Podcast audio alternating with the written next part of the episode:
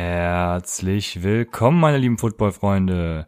Ihr wundert euch wahrscheinlich, weil ich vor unserem Intro zu euch spreche. Das hat einen ganz einfachen Grund. Nach der positiven Resonanz unserer ersten Folge wollte Rafa voll aufs Ganze gehen und hat sich ein neues, noch professionelleres Mikrofon bestellt. Leider hat er dabei vergessen, vor unserer Aufnahme einen Probelauf damit zu tätigen. Ja, so dass ihr ihn nun so hört, wie er leider zu hören ist. Gleichzeitig gibt dieses Vorab-Intro mir aber auch die Möglichkeit, auf die soeben eingetroffene Breaking News einzugehen. Und zwar, dass Melvin Gordon bis zum Training Camp seinen Holdout äh, ankündigt, wenn sein Vertrag nicht verlängert wird. Nähere Infos liegen mir gerade noch nicht vor, daher weiß ich auch nicht, wie angespannt die Situation äh, zwischen den Chargers und ihm ist. Aber fürs Erste würde ich mir da an eurer Stelle keine allzu großen Sorgen machen, denn äh, ähnlich wie bei Josh Jacobs, dessen Meldung zur Vertragsunterzeichnung auch während der Bearbeitung der Folge eingegangen ist, ähm, wird alles heißer gegessen, als es gekocht wird. Und ja, vielleicht wissen wir bis zur nächsten Folge mehr. Dann werden wir ausführlich darüber reden. Ähm, ich würde ihn in einer Dynasty-Liga an eurer Stelle einfach mal halten und vielleicht sogar versuchen, Austin Eckler oder Justin Jackson jetzt zu dem Zeitpunkt teuer zu verkaufen.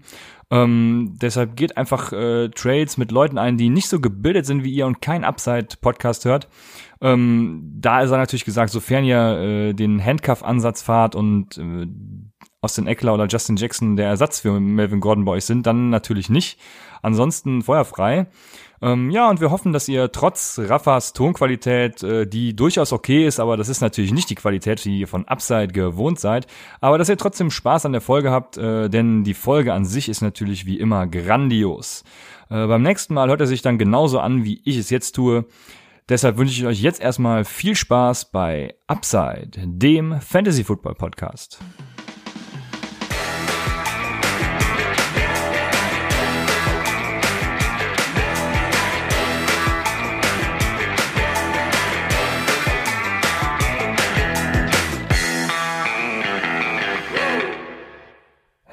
Herzlich willkommen, meine lieben Football-Freunde, bei Upside, dem Fantasy-Football-Podcast.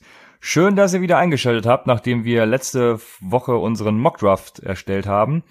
Ähm, heute kommen wir dann äh, in der nächsten Folge dazu, euch zu erklären, warum wir die einzelnen Spieler geholt haben oder auch wen wir geholt hätten, wenn er verfügbar gewesen wäre. Äh, doch bevor wir in die nächste Folge starten, möchte ich noch einen Hinweis loswerden, äh, der den Ausstrahlungszeitpunkt betrifft. Äh, in der Offseason haben wir uns dazu entschieden, immer den Freitag zu wählen, damit man ein schönes Wochenende starten kann. Ähm, und sich eine freie Minute nehmen kann, um die Folgen zu hören. Müssen das zum Start der Saison aber selbstverständlich umstellen, da äh, ja Thursday Night das erste Game ist. Das heißt, äh, bis dahin solltet ihr euer Line-Up stehen haben, ansonsten wäre das ein bisschen schlecht. Äh, wir sind uns da noch nicht sicher, ob wir äh, Dienstag aufnehmen werden oder Mittwoch, äh, also ob wir dann Mittwoch oder Donnerstagmorgen erscheinen werden. Aber äh, die Folgen werden auf jeden Fall vor dem Thursday Night Game online gehen, ja, damit euer Winning Roster früh genug steht. Bevor ich die heutige Folge erkläre, werden wir kurz mit zwei News äh, in die Folge starten. Äh, zuerst wird euch wahrscheinlich aufgefallen sein, dass wir die erste Folge etwas früher aufgenommen hatten, als wir sie veröffentlicht hatten. In der Zwischenzeit hat sich nämlich die eventuelle Sperre von Ezekiel Elliott erübrigt. Elliott wird in Week 1 starten und bleibt damit auch unser klarer First Pick in Redraft liegen. Ähm, und ich würde direkt die zur zweiten News übergehen. Die betrifft auch wieder einen Running Back und zwar ist das Josh Jacobs, äh, Rookie Running Back der Oakland Riders. Dieser weigert sich noch seinen Vertrag zu unterschreiben und könnte seinen Holdout sogar bis zum Training Camp fortsetzen. Ähm, an eurer Stelle als Fantasy-Spieler würde ich mir darüber jetzt noch keine wirklich großen Gedanken machen. Äh, Rookie-Holdouts sind in der NFL extrem selten. Äh, um, und es, das Gehalt für Rookies folgt halt auch einer klaren Ordnung. Bei diesen Holdouts geht es eigentlich immer nur darum, äh, sich um Sicherheiten zu bemühen. Das heißt, äh, bei Josh Jacobs geht es jetzt auch darum, ob er eben dieses vierte Vertragsjahr auch äh, sicher ausbezahlt kriegt und nicht an irgendwas gekoppelt ist. Und äh, ja, beobachtet das Ganze, aber äh, Stand heute würde ich da noch nicht zu viel hineininterpretieren. Und heute werden wir euch äh, unsere Boom- oder Bust-Player vorstellen. Das heißt, Boom und Bust äh, bemisst sich an der ADP, der Average Draft Position. Ähm, das heißt, wo draften die Leute in der Regel die Spieler? Ähm, und wir denken, eine Redraft-Liga gewinnt man nicht am Drafttag, Andersherum kann man sie aber durchaus dort verlieren, wenn die ersten Value Picks, die man äh, gut platzieren muss, in den Sand gesetzt werden. Deshalb werden unsere Bust-Kandidaten vor allem Spiele aus den ersten beiden Runden beinhalten, äh, um euch vor solch einem fatalen Fehltritt zu bewahren.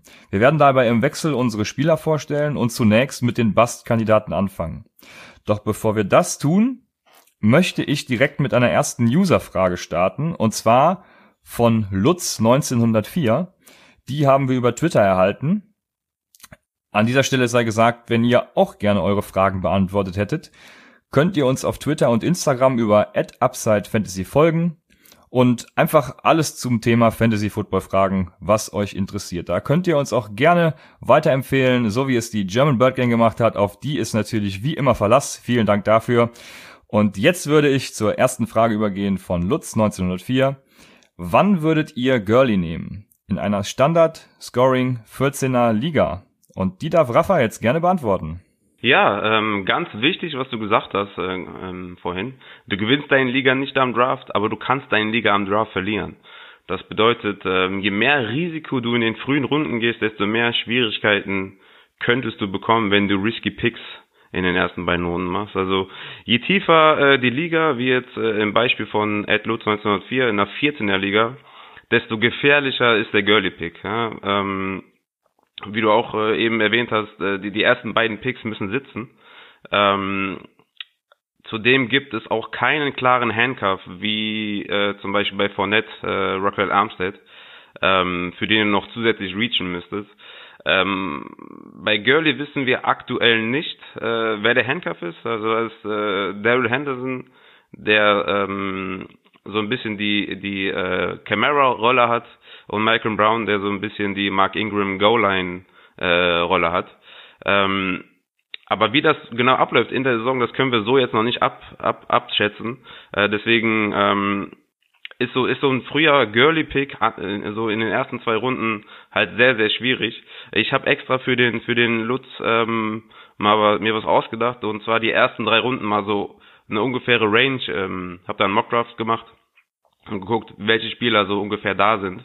Ähm, bin davon ausgegangen, dass wir ungefähr den siebten Pick in der 14er Liga haben. Äh, dann hast du je nach Board, hast du dann Melvin Gordon, Joe Mixon, die Andrew Hopkins äh, zur Auswahl. Denke, da ist es äh, recht klar, dass du da Gurley nicht nimmst. Ähm, in der zweiten Runde hättest du dann sowas wie, wie Nick Chubb, Delvin Cook ähm, oder auch Right Receiver Mike Evans oder Antonio Brown. Da wäre Gurley mir immer noch zu früh. Ähm, da würde ich lieber auf Chubb, Evans oder AB vertrauen, ähm, weil die einfach viel sicherer sind. Äh, in der dritten Runde ähm, hätte man dann Spieler wie Marlon Mack, Stefan Dix, äh, Brandon Cooks, Keenan Allen. Für mich immer, für mich immer noch allesamt viel safer als Gurley.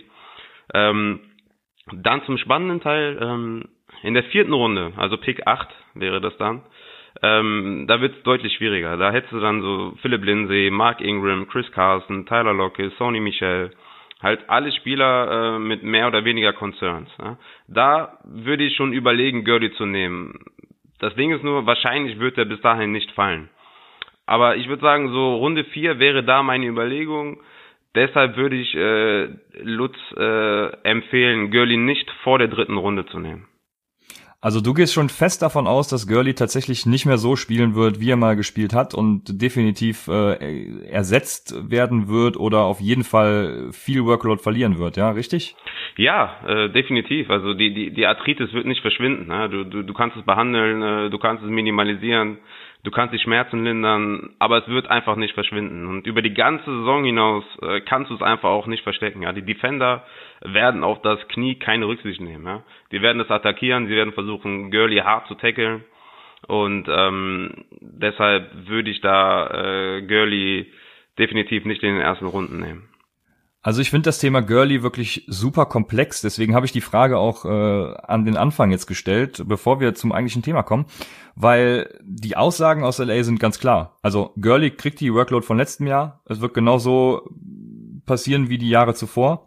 Dann frage ich mich andererseits, äh, wenn man ja immer sagt, in der Free Agency und im Draft, da lassen die Teams wirklich die Hosen runter und äh, genau das haben die Rams halt gemacht, indem sie für Henderson hochgetradet sind. Ne? Also irgendwie passt das nicht zu den Aussagen, die dann vorher getätigt wurden. Ähm, ich möchte noch mal ganz kurz vielleicht, es wird vielleicht doch ein bisschen länger als kurz, aber das äh, Ende letzten der, der letzten Saison noch mal kurz äh, wiedergeben. Und zwar als Todd Gurley von der ersten Verletzung zurückkam, also die er immer noch anhält, das ist ja dieselbe, äh, hat er gegen Dallas für 115 Yards bei 57 Prozent der Snaps gespielt. Dann kam das NFC Championship Game und das war richtig scheiße.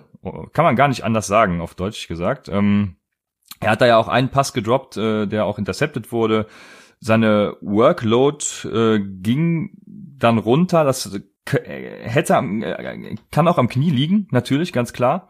Aber er war halt auch einfach schlecht und kam dann auf die Bank, weil CJ Anderson eben so eine überragende Offseason gespielt hat. Also äh, ähm, äh, nicht Offseason, Entschuldigung, ähm, über, überragende Player. Ich bin schon ganz nervös bei dem Thema.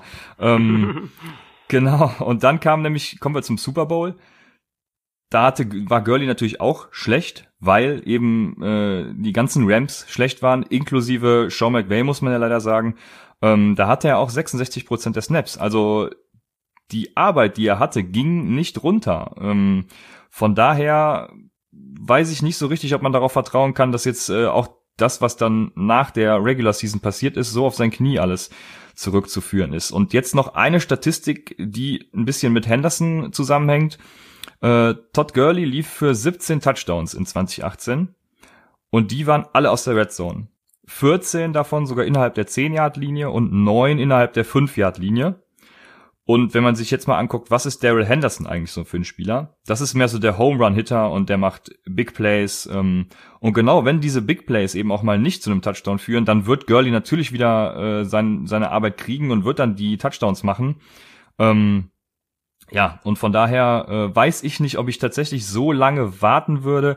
Du hast ja schon angesprochen, das Risiko in der 14er Liga ist natürlich noch mal fieser, dass du da deine ersten Picks versaust. Aber du könntest natürlich, wenn du zum Beispiel Ende der zweiten Runde wieder dran bist, ähm, für das, was du da pickst, halt einen Top 5 Running Back bekommen. Ne? Und äh, da ist eben immer die Frage, welches Risiko willst du gehen? Also wie beim Investieren eigentlich, äh, je größer das Risiko, desto größer kann auch der Ertrag sein. Also wenn du All or Nothing gehen willst, dann kannst du Gurley meines Erachtens auch ruhig schon in Runde zwei picken, aber dann musst du eben auch damit leben, wenn Nothing bei rauskommt und äh, Henderson eben dann ja, spielt, wenn Gurley seinen Arthritis nicht los wird. Also von daher, ich sehe es ein bisschen differenzierter, aber kann da auch Raffas Denkweise verstehen. Genau. Ähm, und vor allem eine Frage habe ich noch an dich, Rafa ähm, selbst wenn Gurley ja, sagen wir mal, 25 Prozent seiner äh, Arbeit abgibt, denkst du dann nicht, dass er trotzdem noch ein Top 10 Running Back wäre? Ja, ähm, so funktioniert das ja nicht. Ne? Also du kannst ja keine Stats nehmen, äh, wo Gurley 100% fit war, äh, der absolute Workhorse in einer High-Power-Offense war. Ähm, kannst du nicht vergleichen. Also du hast ja eben schon äh, Week, Week 15 quasi angesprochen, äh, bis, bis, zu, bis, zu, bis zum Super Bowl. Ähm, das können wir auch noch mal kurz auseinanderdröseln, was da wirklich passiert ist. Ähm, wie gesagt, in, in Week 15 äh, ging er raus mit einer Knieverletzung, alles halb so schlimm, uns wurde gesagt, ähm, ist nicht weiter schlimm, äh, der wird Week 16 und 17 spielen, alles gut. Plötzlich, Week 16 da, Gurley spielt nicht. Week 17 da, okay, die Week ähm, 17 sind immer so, sind immer so, ähm, da spielen nicht immer alle Starter, ist okay, wenn er da ausfällt, kann man schon verstehen. Deswegen äh, spielt ihr ja euer Championship-Finale im Fantasy auch in Week 16 übrigens. Dann kam er wieder zu den Divisional Playoffs, ja. Wie du schon angesprochen hast, gegen die Cowboys super Spiel, 18 Attempts, 118 Yards, ein Touchdown. Hört sich auf jeden Fall sehr gut an, wenn man aber bedenkt, dass TJ Anderson quasi von der Straße gepickt ihn outperformt hat mit 23 Touches, ist das schon ein bisschen äh, bedenklich, ja. Trotzdem, gutes Spiel, okay. Gehen wir zum NFC Championship Game gegen die New Orleans Saints, das berühmte No-Call-Game. Da ähm, sagte man auch, Gurley ist 100% fit, äh, der, der wird unser Workhouse und äh, der wird alles niederrennen. Okay. Wie viele Touches hatte Gurley gegen die Saints? Fünf. Wie viele Touches hatte CJ Anderson? 17. So ein wichtiges, knappes Spiel und CJ Anderson outperformt Todd Gurley. Ja, das ist einfach unfassbar. An diese Zahlen muss man sich richten, wenn man Todd Gurley bewerten möchte. Dann kam der Super Bowl, wie du schon angesprochen hast, unterirdische Leistung von der von von den gesamten Rams Team bis auf der Defense, die war ziemlich stabil, aber auch McVay, Goff, Gurley, alle waren schlecht. Trotzdem hatte Gurley nur 10 Attempts, ja. Also man kann nicht davon reden, dass er ein, ein Workhorse-Back war. Äh, der hat 35 Yards äh, ist er erlaufen, null Touchdowns. Immerhin hat er eine Reception, leider nur für minus ein Yard. ähm, Im wichtigsten Spiel des Jahres äh, bekommt Gurley also elf Carries. Ähm, das ist mehr als bedenklich. Äh, dann kam die Nachricht, ähm, plötzlich Gurley braucht keine OP. Alles ist, in, alles ist in Ordnung. Äh, wo wir uns irgendwie alle dachten, ja, es hieß doch sowieso, dass alles in Ordnung ist. Warum braucht er dann auch keine OP, wenn da gar keine Verletzung da ist? Ja, das war eh so ein bisschen merkwürdig. Dann kam das TMZ-Video, wo Gurley am Humpeln ist. Dann kamen die ersten Arthritis-News. Dann, äh, wie du schon sagtest, matchten die Rams Macon Browns Offersheet. Dann tradeten die Rams in die dritte Runde hoch, um Daryl Henderson zu picken. Also, man muss das alles differenzierter sehen. Man kann nicht die Gurley-Stats quasi von seiner Karriere nehmen und das einfach äh, im Durchschnitt dann gucken, ist er immer noch ein Top 10 Running Back, wenn man 25% wegnimmt. Ja, aber das war eine komplett andere Situation. Es war komplett, also alles war anders, ne? Ich meine, wir werden Gurley weder im Training noch in der Preseason sehen. Wie willst du Gurley in den ersten drei Runden draften? Auf, welche Stats oder anhand welcher Informationen willst du so einen frühen Pick begründen? Nimmst du den alten Gurley äh, vor Week 15 und nimmst du den aktuellen Gurley, die neuesten Infos, Infos die, die Playoff-Stats, äh, den Draft der Rams, den du auch angesprochen hast, das Matchen des Offersheets. Äh, nimm lieber das aktuelle. Die NFL verändert sich so schnell, häng nicht an den an den alten Stats von Gurley. Ähm, deshalb auch äh, zurück zur, zur Rubrik Boomer Bust. Äh, ich nehme auf jeden Fall Todd Gurley als meinen ersten Bust-Kandidaten, weil ich nicht will, dass unsere Hörer Gurley in den ersten zwei Runden nehmen und, und dann äh, einen Griff ins Klo tätigen. Vielen Dank, eine hervorragende Überleitung. Zurück zum eigentlichen Thema. ja, eigentlich bist du ähm, der überleiten, äh, überleitende König, aber diesmal habe ich das mal gemacht. Ja, ähm, also ich glaube, es ist herausgekommen, man muss das Ganze differenzierter sehen und äh, sich eben genau überlegen, welches Risiko man bereit ist. Man kann da jetzt keine ja, ähm, schwarz-weiß Antwort an Lutz geben, aber äh, ich denke, es ist so ein bisschen unsere Meinung rausgekommen. Also besser spät als früh, um äh, ja den Ertrag dann mitzunehmen, aber wenig Risiko zu gehen. Ja, ich glaube, ähm, ich glaube, das Girly-Thema wird uns noch eine Weile beschäftigen. Aber ähm, ich werde mich dabei je, jedes Mal auf diese Stats verwe verweisen, die ich eben aufgeführt habe, weil die sind einfach wichtig. Die zeigen ganz klar, dass Gurley ähm, in den Playoffs ähm, outperformed wurde von CJ Anderson. Und ähm, ja, ich werde ich werde nicht müde werden, das dauernd zu wiederholen. Alles klar. Dann gehe ich direkt mal weiter zu meinem ersten Bastkandidaten. Ähm, vielleicht auch für einige eine Überraschung. Und zwar ist das äh, Juju Smith-Schuster mit ADP, also nochmal Average Draft Position äh, 16. Und äh, Juju Smith-Schuster hatte jetzt in den letzten beiden Jahren, also seine, seine ersten beiden Jahren, äh, 169 Receptions für 2343 Yards bei 14 Touchdowns. Das ist natürlich schon eine richtig gute Menge, kann man einfach gar nicht anders sagen. Letztes Jahr waren es 111 Receptions, äh, 1426 Yards und 6 Touchdowns und äh, er hatte eben eine 57-prozentige Erfolgsrate, wenn angeworfen und das ist eben das zweitbeste in der Liga. Äh, weshalb ich ihn jetzt trotzdem als Bastkandidat habe, ist, zum einen geht's natürlich gar nicht besser als das hier, wie man äh, schon fast hören könnte. ähm, aber was ich denke, ist, dass sein Erfolg auch unmittelbar an den äh, oder an die Leistung von Antonio Brown gekoppelt war. Die waren für mich in 2018 das beste Wide Receiver Duo der Liga. Ähm, und Antonio Brown hat Juju eben auch viel Platz geschaffen und äh, ihm hervorragende Matchups gegen äh, Cornerbacks 2, also eben nicht der, der beste Cornerback der anderen Mannschaft äh, gegeben. Äh, Antonio Brown war öfters in Double Coverage und äh, Juju hatte immer nur einen äh, Verteidiger zu schlagen, oder immer ist jetzt übertrieben, aber ähm, in den meisten Fällen. Und jetzt muss eben Juju auch mal gegen diese Double Coverages äh, angehen und dann auch zeigen, was er kann. Also seine Contested Catch Rate ist ganz gut, aber ähm, ich bin mir da noch nicht so sicher, wie er das Ganze schaffen wird. D der zweite Punkt ist, alle sagen, Juju kriegt jetzt mehr Arbeit, wenn Antonio Brown weg ist. Und das ist mein, also Antonio Brown hatte letztes Jahr 104 Catches und die müssen ja auch irgendwo hin. Nur ich denke, das ist völliger Schwachsinn, das äh, auf Juju zu übertragen, weil Juju hatte ja, wie gesagt, letztes Jahr schon 111 Receptions bei 166 Targets. Das sind die viertmeisten in der NFL. Und zudem haben die Steelers 2018 687 Mal den Ball gepasst. Das ist Wahnsinn. Ähm, ja, das ist die höchste Rate in der NFL, klar. Und äh, sie hatten auch das höchste Pass-Run-Verhältnis. Also sie haben äh, zwei Drittel der Zeit gepasst, 67 Prozent. Ähm, und von daher denke ich, wird das auch zurückgehen, weil die, die Steelers werden einfach äh, wieder ein bisschen mehr laufen müssen und dieses Verhältnis auch ein bisschen runtersetzen. Und deshalb gehen da auch schon mal wieder Targets im Passing Game verloren. Ähm, nur um das nochmal herauszustellen, Juju ist unbestritten natürlich einer der besten Route Runner der Liga und hat auch schon in drei Spielen gezeigt, dass er ohne Antonio Brown punkten kann. Ähm, aber da sind dann noch so Leute wie, wie Cook, Kelsey, Nick Chubb, Mike Evans, die gehen dann später als er. Und das sehe ich noch nicht so wirklich. Und äh, eine letzte Sache, auf die ich noch zu sprechen kommen möchte, ist, dass äh, man auch nicht weiß, wie die Steelers jetzt mit ihm umgehen werden. Also werden sie ihn weiterhin im Slot spielen lassen oder wird er tatsächlich nach außen ausweichen, was so die Antonio Brown Position war?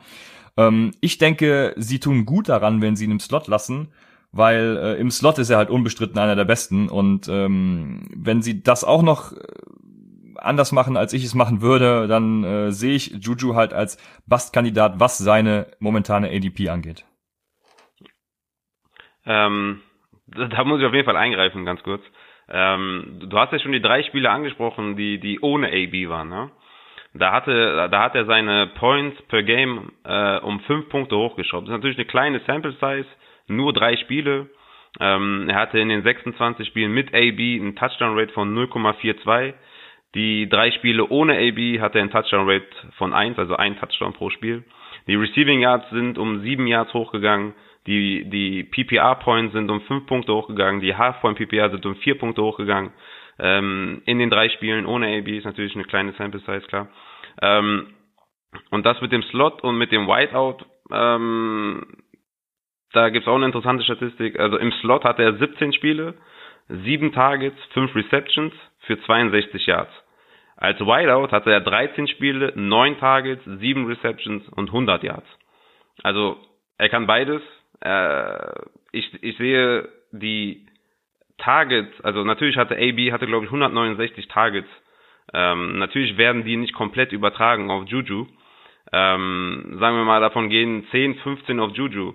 Und ich will es nur mal erwähnt haben, dann hat dann hat äh, dann hat er über 180 Targets in der Season. Und wenn ein Wide Receiver über 180 Targets gesehen hat, hat er immer mindestens als Wide, als Fantasy Wide Receiver 3 abgeschlossen. Ich sehe natürlich die die Concerns und die Offenses insgesamt äh, wird insgesamt einen Rückschritt machen. Äh, es wird viel äh, runlastiger werden, aber das Volume von Juju wird glaube ich nicht zurückgehen, einen kleinen Bump off äh, kriegen, äh, ein bisschen ein bisschen mehr werden und Deswegen würde ich ihn in seiner aktuellen ADP schon picken. Aber glaubst du nicht, dass ich habe es eben jetzt noch nicht so erwähnt gehabt, äh, Ben Roethlisberger wird ja auch nicht jünger. Der war in den letzten Jahren hatte sich natürlich was Fantasy angeht konstant gesteigert, aber ich glaube durch den Weggang von Antonio Brown fehlen ihm jetzt auch teilweise die Möglichkeiten und äh, ich weiß nicht, ob er da auch ein bisschen Rückschritt machen wird und äh, ja, das, das Gute bei Big Ben jünger. ist ja wird nicht klar. Das Gute bei Big Ben ist natürlich aus Fantasy-Sicht, dass er immer Risiko geht, ja. Also ist natürlich, ja. wenn du irgendwie Steelers-Fan bist, dann äh, nerven dich die die Interceptions. Aber so als aus Fantasy-Sicht wird er jetzt nicht aufhören, den Ball zu werfen und wird auch nicht aufhören, ähm, Juju die Möglichkeit geben, einen Contested Catch äh, zu gewinnen. Ähm, von daher, also Big Ben habe ich deutlich, äh, deutlich ähm, weiter hinten platziert als letztes Jahr. Aber er wird immer noch viel werfen, ähm, viel in Richtung Juju. Natürlich ähm, werden da viele Mäuler zu stopfen sein, aber ich habe Juju eigentlich relativ safe in seinem jetzigen ADP. Okay. Ja, ich sehe einfach die Schwierigkeit. Der, also wenn er sich gegen die besten Cornerbacks der Liga beweisen kann, dann äh, straft er mich Lügen. Vollkommen zu Recht. Ja, das, das, ist auch eine sehr, sehr kleine Sample Size. Ja. Mit den drei Spielen ohne AB hat er einfach mega geliefert. Ähm, ja, das aber ist, es ist natürlich zu klein, um da jetzt wirklich einen super safen Pick zu machen. Ich bin einfach der Meinung, dass Juju ein absoluter Elite Wide Receiver ist, auch von, seinen, von seinem Talent her, von seinen Fähigkeiten her. Äh, deswegen habe ich da nicht so die Concerns wie du. Alles klar. Ja, wir haben die Stats ausgetauscht. Ich würde sagen, du gehst einfach weiter mit deinem nächsten Bust. Ja, mein Bust, oder mein zweiter Bust tatsächlich, ist äh, James Conner. Ähm, ah, auch ein Stealer. Auch ein Stealer. Wir haben es natürlich auf die Steelers abgesehen. Hoffentlich haben wir keinen Packer dabei. Ja, deswegen habe ich letzte Folge auch Aaron Rodgers so hoch angepriesen, damit wir von der Packers-Gemeinde nicht auf die Ohren bekommen. Ähm, ja, die ersten sieben Spiele von äh, James Conner waren natürlich sehr, sehr stark letztes Jahr. Ja, fünfmal eine Top 12 Performance hingelegt. Ähm, die ersten Spiele 1,3 Rushing Touchdowns pro Spiel. Das ähm, würde es nur, die letzten sechs Spiele waren unterirdisch. Ja?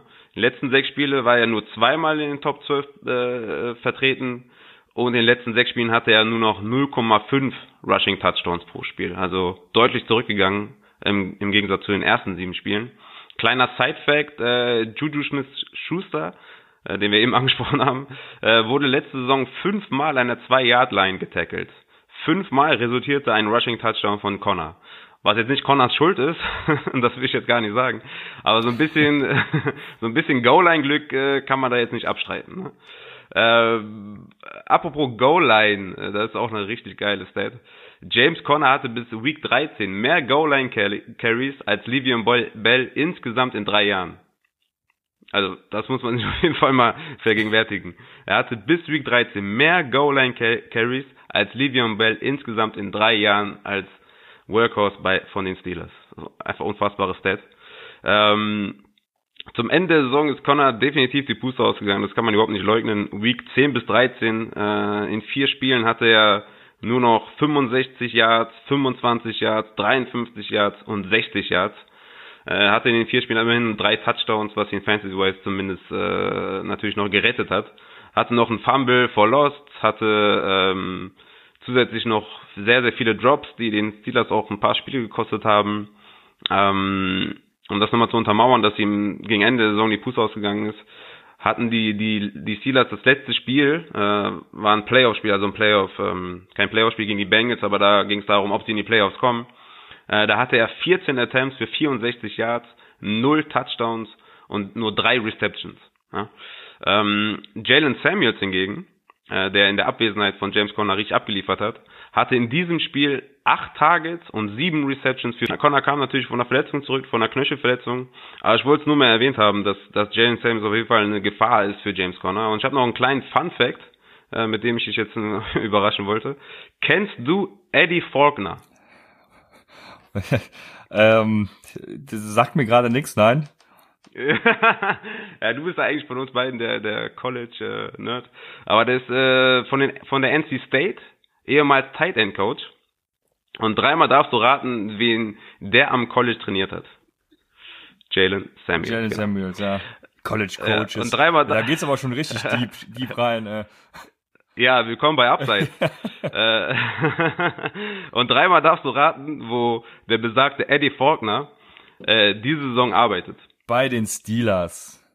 Genau. Und was macht er bei den, Spiel bei den Steelers? Running Back Coach. Running Back Coach. Ja, das war doch yeah. jetzt. Ah, da bin ich doch wieder da. Ja, also, also er half, äh, genau, jetzt bist du wieder am Start.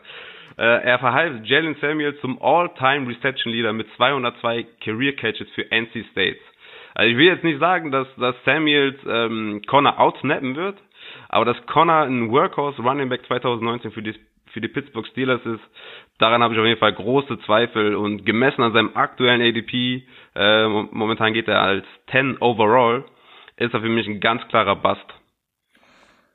Ja, ähm, ja. Sie haben ja auch Benny Snell noch gedraftet, das muss man dazu sagen.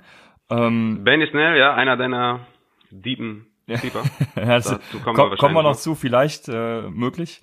Ähm, man muss aber auch sagen, James Conner hat das Skillset. Also ich habe letztes Jahr in der Preseason schon gedacht, oh, das ist aber, äh, also wenn tatsächlich Divion Bell das, den Holdout so durchzieht, dann haben die Steelers auf jeden Fall Ersatz. Er hat es ja noch gezeigt in den ersten Wochen bis zu seiner Verletzung. Ähm, hatte er mit 57 Broken Tackles den höchsten Wert aller NFL Running Backs. Äh, gleich zeitig mit äh, Barkley. Barkley hat auch 57.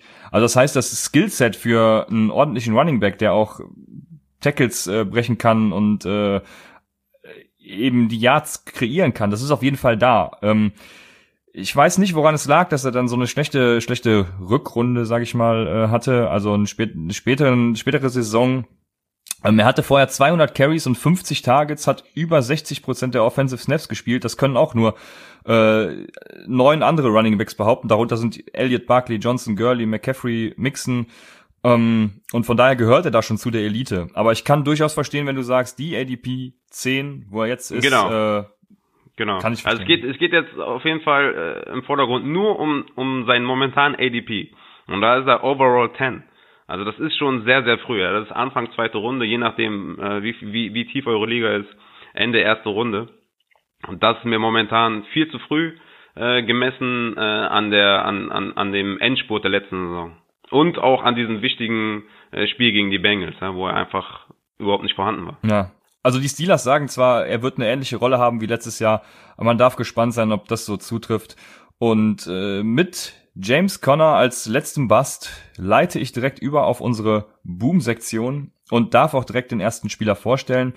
Jetzt, der ist ein bisschen tiefer und zwar ist das an ADP 81 als 36. Wide Receiver.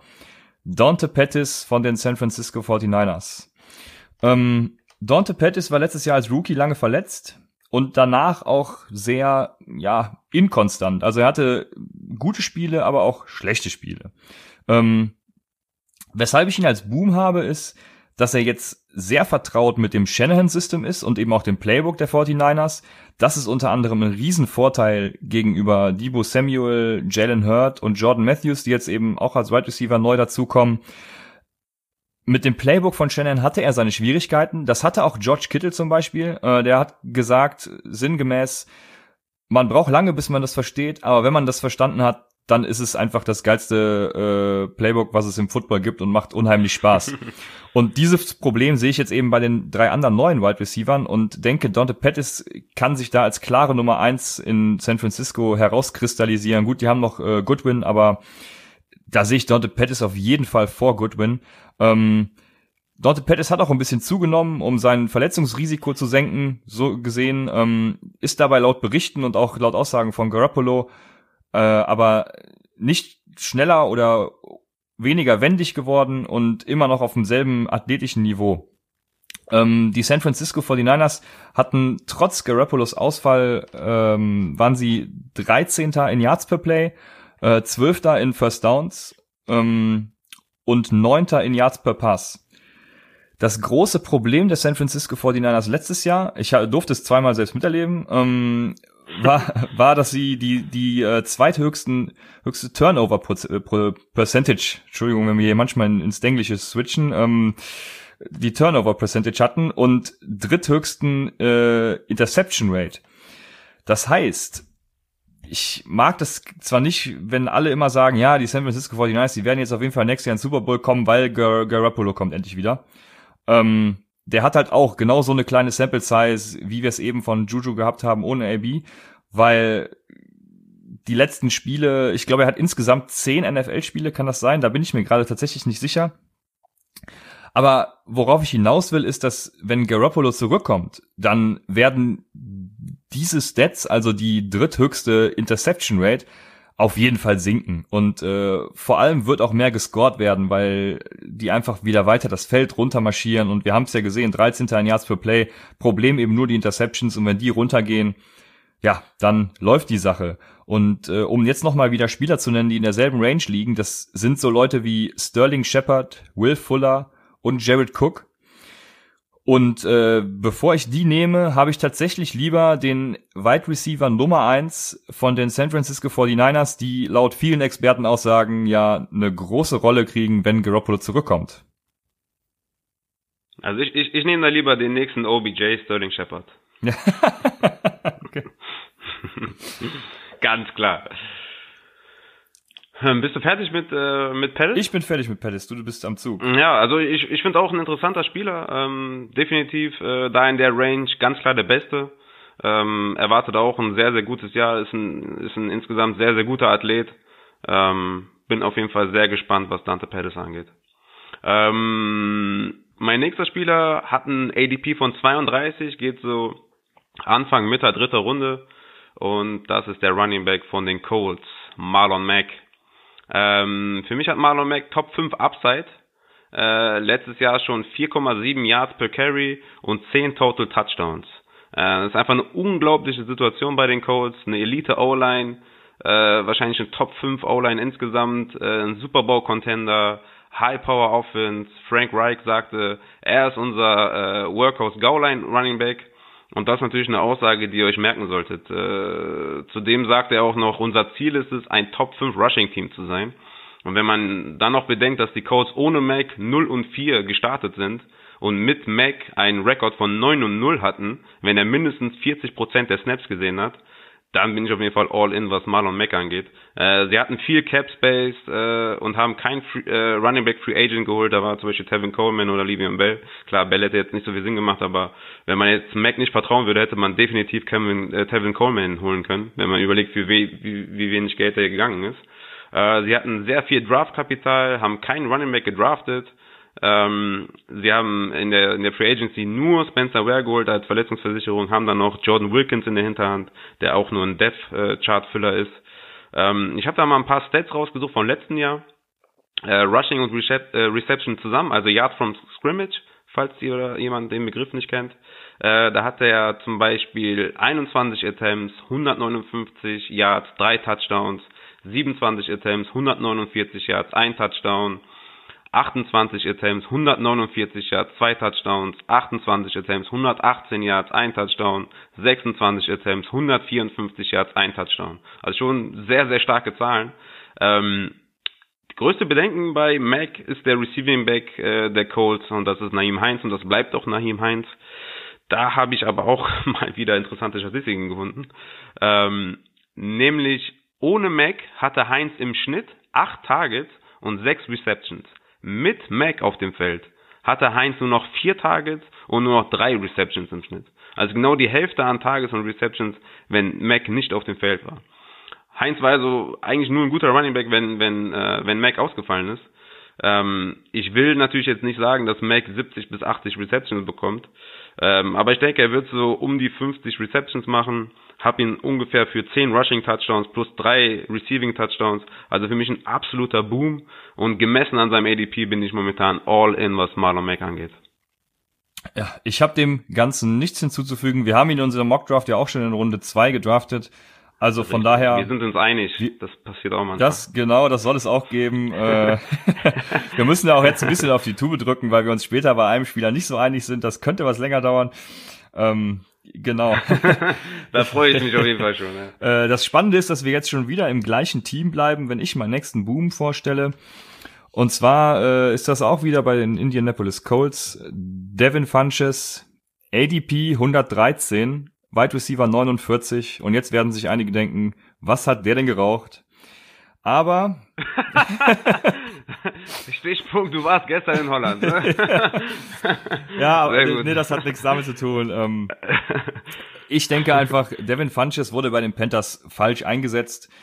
Äh, ich weiß nicht, warum die Coaches das nicht erkannt haben. Die sind anscheinend, die hören nicht so Upside und sind nicht so gut informiert, aber ähm, Jetzt ist er bei Frank Reich und Frank Reich äh, sagt zum einen, dass er seine Größe liebt, seine Fähigkeiten als Route Runner liebt. Er liebt Devin Funches. Wir haben ja letztens schon gesagt, man soll nicht immer auf alles hören, was jetzt in der Offseason so geredet wird, aber hier gehe ich voll mit ihm. Ähm, weil neben seiner Größe und seinen Fähigkeiten als Route Runner wird er meines Erachtens auch perfekt mit Andrew Luck äh, harmonieren. Weil Funches ist am besten auf Out- und Curl-Routes. Da hat er 80% Passerfolg. Und jetzt darfst du, Rafa, dreimal raten, welche Routes Andrew Luck am liebsten wirft, beziehungsweise mit welchen er den meisten Erfolg hat. Curl. Richtig, Out und Curls. Und da hat er nämlich 65% Passerfolg. Das heißt, wenn man das Ganze kombiniert und zu einem laufenden System zusammenführt, herzlichen Glückwunsch. Äh, das, das, das Problem bei Funches ist einzig und allein halt seine Drop Rate. Er hat eine der höchsten Drop Rates 2018 in der NFL aber, das muss man dazu sagen, wenn er im Slot spielt, da hatte er letztes Jahr bei 55 Targets keinen einzigen Drop. Er hatte alle 23 Drops auf seiner Position als Ex-Receiver.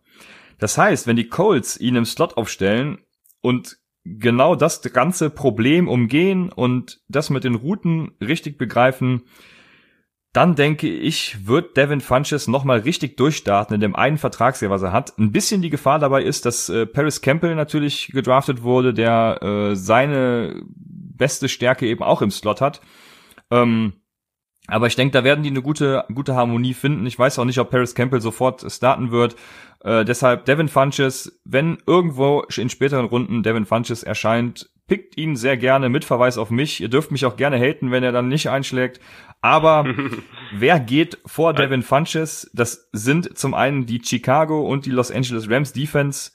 ähm, also bitte, nee, Devin Funches. Also was wir mit den Defense machen, das haben wir ja, haben wir ja schon im letzten ja, Mockdraft genau. äh, deutlich angesprochen. Das einzige, die einzige Gefahr, die ich natürlich sehe bei Funches ist, Jack Doyle, Eric Ebron, ähm, natürlich in, in, in der in der Red Zone, in der Endzone. Da sind natürlich wieder viele viele Receiver, die da ihre Stärken haben. Auch Funches natürlich. Ja, ja. Hm. Bin gespannt, äh, ob er da Kontinuität reinbringen kann. Aber ich finde auch, momentan geht der geht der viel zu spät. Ja, er, er war halt auch vorher nicht gut, wie schon gesagt, weil er falsch eingesetzt wurde, meiner Meinung nach. Aber ähm, ich kann schon verstehen, dass Leute ihn nicht draften oder sehr tief draften. Aber äh, aber ein Spieler, der nicht gut war, da kommen wir gleich noch drauf zu. ja, dann äh, brauche ich.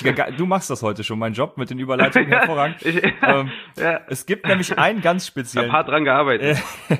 Es gibt einen ganz speziellen Spieler, ähm, zu dem wir und da sind wir uns nicht einig geworden. Ja, und mit mit wir meine ich eigentlich die ganze Welt und auf der einen Seite und Rafa auf der anderen Seite äh, sind sich da nicht einig und haben verschiedene Sichtweisen. Und dieser Spieler geht an der Average Draft Position 6 im Moment. Er, er klettert die Leiter immer weiter hoch. Mal gucken, wo er noch landet. Und sein Name ist... Der, der wird auf jeden Fall noch Melvin Gordon auf 5 überholen und dann ist äh, Land unter, wenn ihr den pickt. Ja, und das ist David Johnson von den Arizona Cardinals. Und äh, ich habe Rafa versprochen, feuerfrei, also äh, lass alles raus. ich, ich darf anfangen. Ja. ja das, das ist echt gütig, das ist gütig. Ja, klar, natürlich letztes Jahr schlechteste Offense, äh, schlechte O-Line, schlechter Coach, äh, schlechtes Scheme, schlechte Mannschaft. Äh, was soll man da noch alles sagen? Einfach alles schlecht. Außer die Fans. Die Fans waren hervorragend. Außer die Fans, die waren hervorragend. Äh, Nochmal Grüße an die German Bird Gang. Appreciate auf jeden Fall, dass ihr da uns verlinkt hat und alles. Sehr, sehr coole Sache. Ähm, zurück zu David Johnson. Ich muss ihn trotzdem haten. Sorry dafür. Ähm, schieben wir das alles beiseite, ja, mit der schlechten Offense, schlechter O-Line, schlechter Coach, schlechtes Scheme.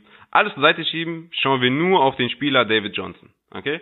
David Johnson war der Running Back 40, was seine reine individuelle Running Back Rates angeht. Das ist keine O-Line eingerechnet, da geht es nur um Missed Tackles, Yards after Contact und Juke Rate und Elusiveness. Laut Player Profiler hatte er letztes Jahr ein Elusive Rating von, also war er Running Back 43, was Elusive Rating angeht. Miss Tackles pro Versuch 0,9 Yards. Nur Jamal Williams war schlechter. Ein Juke Rate, wie gesagt, das sind Player Profiler äh, Stats. Juke Rate war er Running Back 51. Yards created per Carry war er Running Back 52. Letztes Jahr war er zwar ein Top 10 Running Back, aber er war nur Top 15, was Points per, per Game angeht, nämlich 13,7 Punkte. Zum Vergleich, Connor, Running Back 8, also nur zwei Plätze besser, hatte 19 Punkte pro Spiel. Ne? Das sind fast sechs Punkte äh, mehr oder weniger, so. Also fünf Punkte quasi äh, pro Spiel besser als DJ. Das habe ich gerade sechs gesagt, ne? Ja. Runden wir das auf, auf, auf also die 13,7 auf 14, dann sagen wir einfach fünf Punkte pro Spiel besser als DJ war James Conner, der eigentlich nur zwei Plätze besser war als David Johnson. Ähm, 2016 war ja seine 360 äh, Fantasy Points Season, Running Back 1. Und ähm, ihr könnt wahrscheinlich besser rechnen als ich, und nämlich 2016, das ist drei Jahre her. Ähm, er wird nicht mehr besser. Ähm, 2016, 2017, ja, ich meine 2016, ja, das ist eine lange Zeit und du weißt, wie das bei Running Backs ist. Ich muss mich sowieso schon die ganze Zeit zurückhalten, ich krieg schon Blutdruck ja. und äh, sitz schon auf, ich will die ganze Zeit was sagen, aber mach erst mal. ja, ja, ja, ich gebe heute, ich, ich gebe alles jetzt, ne? Ähm, nein, aber du weißt selber, wie es ist, ja. Wir, wir, wir, wir kennen ja unsere Running Backs, wir wissen, wir, wir kennen alle Jamal Charles oder wie sie alle heißen, ja. Die waren, hatten alle mal einen Hoch, dann hatten sie einen Down, bei Down, äh, das Down hier von, ähm, von äh, David Johnson war, war jetzt, okay, 2017 war er komplett aus wegen der, wegen der Verletzung, war jetzt nicht unbedingt down, aber 2018 war halt auch extrem schlecht und enttäuschend aus, aus, aus Skill, äh, äh, Sicht. Ja? Also nicht was die O-Line angeht, sondern einfach der, der Spieler selber. Und es ist einfach sehr unwahrscheinlich, dass ein Spieler, der vor drei Jahren an der Spitze war, jetzt wieder an die Spitze zurückkommt. Ich kann natürlich verstehen, ein neues System, Air Raid Offense, äh, wird dann im Slot eingesetzt und kriegt äh, Passing Attempts. Habe ich alles verstanden. Die Möglichkeiten sind riesig, aber für mich, und das möchte ich ganz klar, äh, klar äußern, ist da kein First Round Running Back. Ach, darf ich jetzt? So, jetzt, jetzt, jetzt, jetzt kannst du, ich habe alles gesagt, was ich äh, weiß. Ja, also äh, ich kann die Stats natürlich so belegen. Die Stats stimmen. Aber, ja, natürlich stimmen. aber ich, ich habe natürlich jedes Spiel von David Johnson gesehen. Und du hast gesehen, wie schlecht er Und war. ich habe gelitten mit David Johnson und natürlich auch mit den Cardinals, äh, bin ja selber einer. Ähm, aber bis zur Entlassung von Mike McCoy und ja, viel, viel, Ah, jetzt kommt in die Box, ne? Viele, so ist es. Vielerorts auch darüber hinaus, weil das Playbook kann man natürlich nicht äh, von einem Tag auf den anderen umstellen, aber es ging immer in die volle Box durch die Mitte. Das heißt, wo soll er irgendwelche Tackles brechen, äh, wenn wenn er quasi, ja, da fällt mir nichts mehr zu ein. Ähm, es gibt ein Bild von Next Gen Stats aus Week 2, das habe ich noch vor Augen.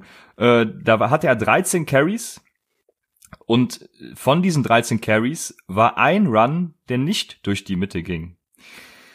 Und da, also eigentlich, ich bin ja auch in der German Bird Gang äh, WhatsApp-Gruppe, muss ich dazu sagen, und äh, das war teilweise echt kein Spaß. Äh, da, äh, ja, Ja. Das, äh, wir, wir haben alle gelitten.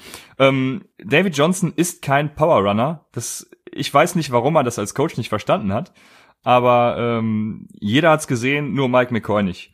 Es ging ja sogar so weit, dass ich glaube, es war San Francisco, die irgendwann mal ein Audible hatten, wo ähm, jetzt weiß ich auch gar nicht, welcher Quarterback war es, Bethard. Äh, auf jeden Fall der Quarterback des Teams rief dann nur äh, Arizona, Arizona und äh, im Audible. Und ja, was kam danach? Ein Run durch die Mitte. Also der Gegner hätte das auch voraussehen können, wenn er äh, die Stats von Rafa und mein, meine TV-Expertise gehabt hätte.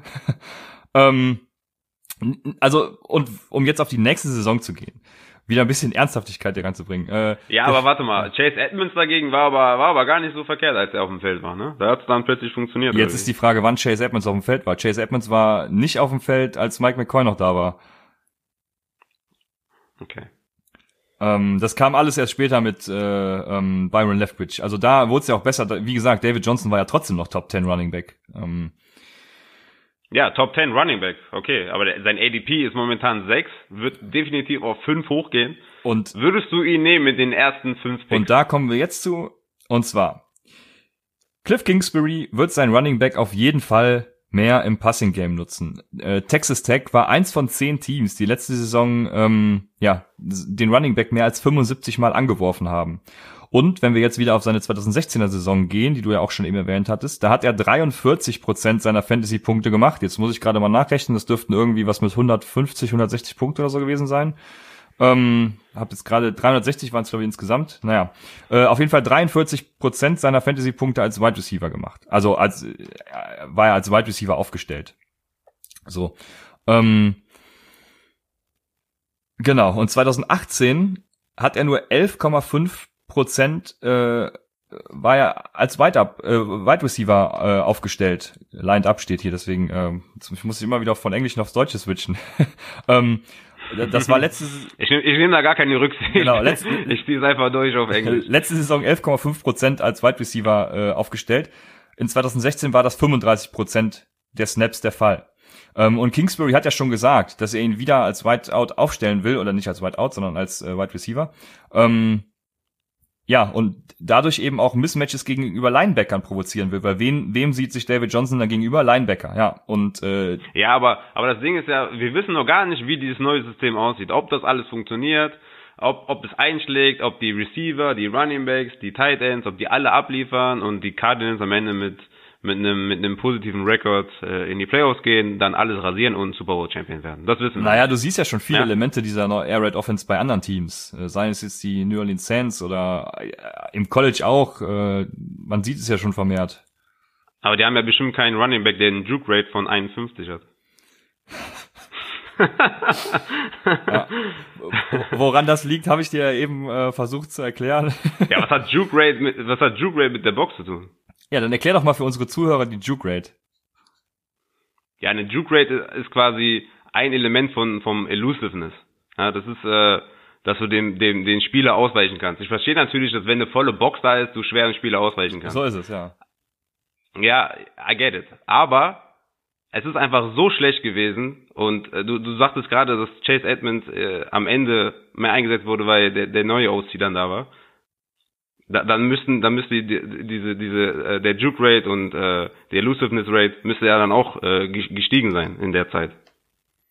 Ja, da gebe ich dir natürlich vollkommen recht. Äh, ich habe jetzt die äh, Juke Rate nicht zur Hand, aber äh, ich habe alles gesagt, was zu David Johnson zu sagen ist. Wir kommen da auf keinen gemeinsamen Nenner. Ich bin ja, ich, ich, ich werde eh gehatet jetzt dafür, aber ich stehe dazu. Ich werde David Johnson nicht in der ersten Runde nehmen. Ich sage ja auch nicht, dass David Johnson äh, Running Back 30 ist oder so. Ne? Ja. Mir geht's ja eigentlich nur um seine ADP jetzt. Ähm, wir haben natürlich jetzt schön diskutiert und als Fazit würde ich einfach sagen, pickt ihn einfach nicht in der ersten Runde. Nimmt da lieber einen anderen Running Back oder einen Wide Receiver 1 weil da sind mir zu viele Bedenken. Wie wir eben schon festgestellt haben, sollten die ersten Picks sitzen und ich kann keinem David Johnson vertrauen, wo ich die, äh, wo ich die Offense nicht kenne. Also man weiß, was was geplant ist, aber wir wissen nicht, wie es umgesetzt wird und ob es funktioniert. Und ich 2016 äh, war seine war seine äh, Running Back 1 Saison und die ist einfach zu lange her und ich glaube nicht, dass er an dieses Niveau nochmal rankommt. Also 2016 ist sein absolutes Ceiling, genau. Ich glaube auch nicht sein Gequatsche von wegen, ich will die 1000-1000-Saison machen, äh, das, das passiert nicht. Ja, das war ja ähm, letztes Jahr schon, ja, letztes ja. Jahr schon. Überall zu sehen, ja, wer, wer wird äh, Offensive Player of the Year? Aber David Johnson. ich glaube, dass 2018 halt auch sein absoluter, seine absolute Floor-Saison war. Das heißt, irgendwo zwischen 2018 und 2016 wird er meines Erachtens landen und das ist halt ein Top 10, Top 5 Running Back. Von daher, ähm, ja, aber da gehe ich auch mit. Ja. Das, das finde ich auch okay. Wenn 2018 sein Floor war, dann ist er definitiv kein ADP 6. Ja, ja, äh, er ist dann halt Top 10 Running Back. Man wird sehen, wie weit es nach oben geht. Äh, ich würde ihn tatsächlich Ende der ersten Runde draften. An, an fünf oder sechs weiß ich jetzt auch nicht, ob ich da lieber wen anders nehmen würde, so einen wie Melvin Gordon. Aber ich sehe das auf jeden Fall nicht so krass wie du. Ähm, und würde damit auch abschließen, was unsere Boom- und Bust-Spieler angeht und übergehen auf ein paar Fragen, die uns erreicht haben. Wir haben ja gesagt, wir wollen äh, jede Woche ein paar Fragen von euch beantworten. Das haben wir eingangs dieser Folge ja schon bei einer gemacht. Ähm, deswegen folgt uns auf Twitter und Instagram, erzählt euren Freunden von uns, at Upside Fantasy ähm, und stellt uns Fragen. Da haben uns zum einen erreicht von Mac Goldie, welche Roster und Scoring Settings sind eure Favoriten? Ähm, ich halte es da für mich zum Beispiel ganz klassisch. Ähm, wenn ich eine Redraft-Liga habe, Half PPR, äh, zwei Running Backs, zwei Wide Receiver, ein Quarterback. Ich mache es lieber, dass ich viele Flex-Positionen habe, einfach äh, weil ich es super finde, so äh, eine tiefe Liga zu haben. Je nachdem, wie viel Spieler man hat, kommt es dann drauf an, wie viel Flex-Positionen. Aber ich möchte eben auch so jemanden wie Marcus Waldes Gantling draften können. Oder Karen, Karen Hickton natürlich. Ähm, Karen Hicken, auf jeden Fall. Von daher gerne mit mehreren Flex. Ich weiß, dass äh, Rafa da sogar noch einen Schritt weiter geht. Äh, das darfst du jetzt gerne Ja, definitiv. Sagen, genau. Also, also meine, meine bevorzugte äh, Roster-Einstellung ist definitiv Superflex. Ja. Ähm, Superflex ist ähm, quasi eine zusätzliche Flex-Position, wo du auch einen Quarterback einsetzen kannst. Ähm, am liebsten gepaart mit PPR, ähm, ich weiß, nicht alle sind PPR-Fans, aber ich mag es halt gerne, wenn so viele Punkte wie möglich auf dem Board sind. Aktuell bin ich auch in zwei Dynasty Superflex Ligen und in einer Superflex Redraft Liga. Ähm, das ist meine absolute Lieblingseinstellung. Ja. Weil, äh, um das nochmal kurz zu sagen, äh, wenn du nur einen Quarterback hast, kannst du Quarterback streamen, wie wir ja schon in der letzten ja. Folge gesagt haben. Da hat, hat, hat die, die, die Quarterback-Position ist im Real Football die wichtigste Position ja. und im Fantasy Football einer der uninteressantesten oder einer der Positionen, die du am leichtesten ersetzen kannst. Und das macht einfach meiner Meinung nach nicht so viel Sinn. Deswegen finde ich halt Superflex-Ligen viel, viel interessanter. Ja. Äh, man muss dazu noch sagen, dass ich ohne, immer ohne Defense und Kicker spiele. Äh, bei Titans lasse ich es noch mit mir machen, aber letztes Mal ist ja auch schon rausgekommen, dass, dass ich den lieber eliminiere. Ähm, genau, also versucht in eine Liga zu gehen ohne Defense und ohne Kicker oder je nachdem, wie ihr es mögt. Eigentlich ist es immer, macht das, was ihr, was ihr mögt. Wir wollen euch da ja nichts vorschreiben. Das ist ja nur unsere Meinung. Die zweite Frage kam von M. Hottelmann, auch über Twitter. Und zwar fragt dieser, wen würdet ihr picken? Joe Mixon oder Todd Gurley in Half PPR? Und bitte auch begründen. Hm. Und der Rafa hat ja eben Schwierige schon Frage jetzt natürlich, ne? genau, also du, du darfst gerne starten und die Frage beantworten. Ja. Ja, ich brauche noch einen kleinen Moment, um mir die. Nein, okay. Ganz klar Joe Mixon. Ähm, ich, Mixon kriegt natürlich ein leichtes Downgrade äh, durch den Ausfall schon von äh, Jonah Williams. Tut natürlich sehr weh. Ähm, wird er vielleicht ein, zwei Positionen nach hinten rutschen in meinem Ranking, vielleicht nur eine. Aber er ist natürlich der ganz klare Workhorse. Ähm, hat ein super System. Zach Taylor, neuer Head Coach in Cincinnati, war Quarterback Coach und Assistant Wide Receiver Coach in LA bringt bestimmt ein paar McVay-Elemente äh, mit in die Offense und mit Gurley draftet man halt einen ehemaligen Elite-Running Back, äh, der die Saison äh, komplett versauen kann, wenn du ihn zu früh draftest und in der Range von Joe Mixon hat Todd Gurley überhaupt nichts zu suchen. Ja, also Joe Mixon, Todd Gurley tue ich mich auch überhaupt nicht schwer. Auf jeden Fall Joe Mixon. Mehr brauche ich dazu. Egal was, sagen, im, egal was für ein Format, halb PPR, PPR Standard. Genau, genau. Ähm, fünf PPR. Ja, genau. Du hast ja schon alles erläutert. Ähm, von daher die nächste Frage von FB Pilsen. Wie bestimmt ihr die Draft-Reihenfolge in eurer Liga? Und da habe ich zum Beispiel eine spezielle Liga, wo es nicht einfach über Randomizen geht, sondern wir machen das so. Ähm, gut, das losen wir tatsächlich aus, aber wir losen nicht die Draft-Position an sich, sondern wir losen die Reihenfolge, an der man sich seinen Draft-Pick pickt. Das heißt, wenn ich als erster gezogen werde, darf ich mir als erster die Position aussuchen, an der ich picke.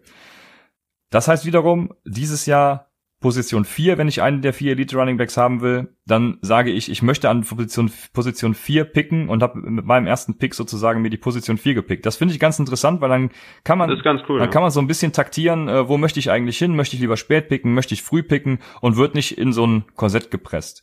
Äh, Aber das geht natürlich auch nur, wenn, wenn du ähm, wenn du mit denselben Spielern wie letztes Jahr spielst, ne? Äh, ja, das ist nochmal eine andere Situation. Jetzt war es tatsächlich so, dass gelost wurde. Äh, bei meiner Keep hm, Keeper League okay. machen wir es tatsächlich so, da haben wir das ähnlich der NBA, äh, eine Draft Lottery. Das heißt, man bekommt mit einer bestimmten prozentualen Wahrscheinlichkeit äh, den First Pick oder halt eben auch nicht. Und dann passiert genau dasselbe, wie eben erzählt. Es gibt auch noch die Option, die habe ich auch schon mal von Kollegen gehört, dass man irgendwelche Spiele einführt. Nehmen wir einfach mal von den Cardinals die Bucket Challenge, wer sie von All or Nothing noch kennt. Ähm, sowas kann man auch ganz schön machen, um dann dem, dem Besten den ersten Pick zu geben. Ganz lustig. Also kann man natürlich nur in der privaten Liga machen, zu der man sich auch trifft. Wer war das nochmal, der, wer war das nochmal, der Cornerback, ne? Ähm der da jedes Mal Carsten Palmer. Ähm, ja, Patrick Peterson war dabei. Genau. Patrick Peterson, genau. Habe ich mir sehr gerne an, angeschaut. Ja. Ähm, ja, und äh, dann wären wir auch mit den Fragen für heute durch. Wir haben, glaube ich, noch ein paar offen, die wir immer so in die nächsten Folgen mit reinstreuen werden. Also wenn eure Frage heute nicht dabei war, dann wird sie in einer der nächsten Folgen dabei, waren, äh, dabei sein und wir werden die beantworten. Äh, wir hoffen, die Folge hat euch wieder gefallen. Nochmal der Hinweis, folgt uns auf Twitter, Instagram, äh, at Upside Fantasy, erzählt euren Freunden von diesem fantastischen Podcast und seid beim nächsten Mal auch gerne wieder dabei, wenn wir euch wieder Fantasy-Content auf die Ohren zimmern.